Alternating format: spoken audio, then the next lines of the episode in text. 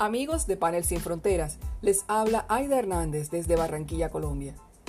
Este podcast está dedicado a, las madres y padres que me escuchan, pero también a los maestros.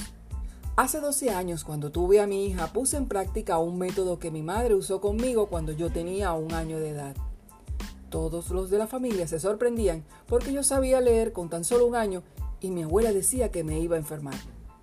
La realidad fue que inicié la actividad con mi hija basada en los recuerdos de mi madre y con el único propósito de tener una conexión con ella porque el horario de oficina de 7 de la mañana a 9 de la noche y a veces más, sin consideración alguna de mi jefe, me robaba el momento de su crecimiento y crianza.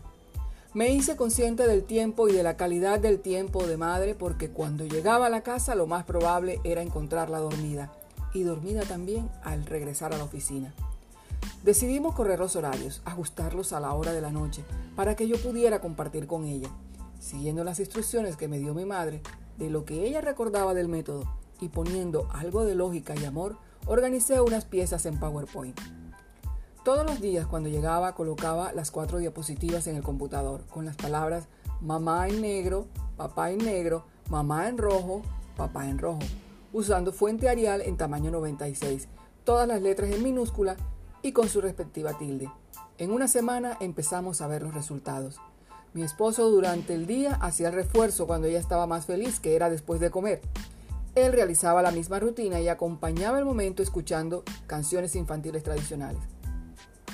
Al finalizar la primera semana, reaccionó al ver la palabra mamá en el computador y a partir de ahí nada la detuvo en su aprendizaje.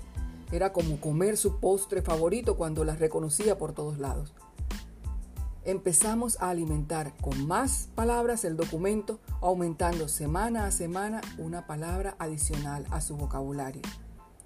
Tiempo después me puse a investigar en serio a quién se le había ocurrido un método así y encontré que había sido al norteamericano Glenn Doman, quien lo diseñó para niños con discapacidad, pero luego pudo darse cuenta que aplicado a niños menores de 3 años daba resultados extraordinarios constató que el método silábico no era precisamente el más apropiado y que los bebés son capaces de reconocer letras y palabras si éstas son lo suficientemente grandes y son también capaces de leer antes de la etapa formal de escuela.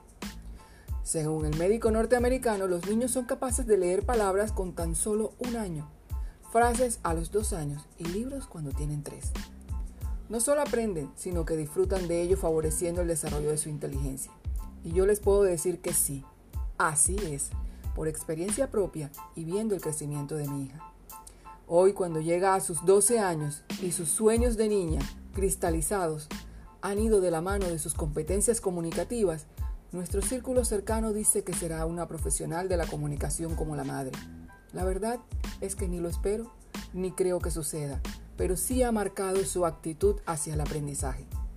Primero, Atención a todo lo nuevo que pueda descubrir. Segundo, felicidad y disfrute del aprendizaje. Con atención y alegría, la disciplina por aprender se convierte en una constante.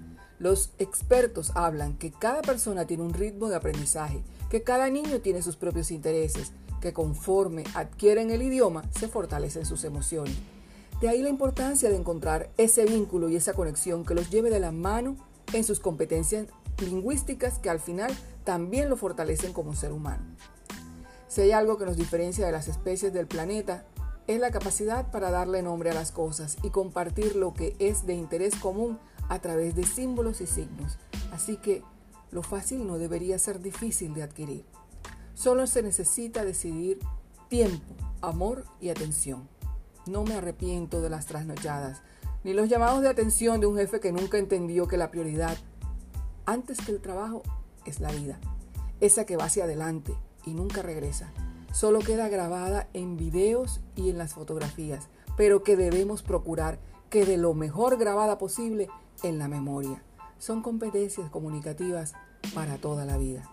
Si les gustó el tema, los invito a compartirlos en sus redes sociales. A mí me pueden seguir como arroba Aidamar en Twitter y nuestro sitio oficial panelsinfronteras.com.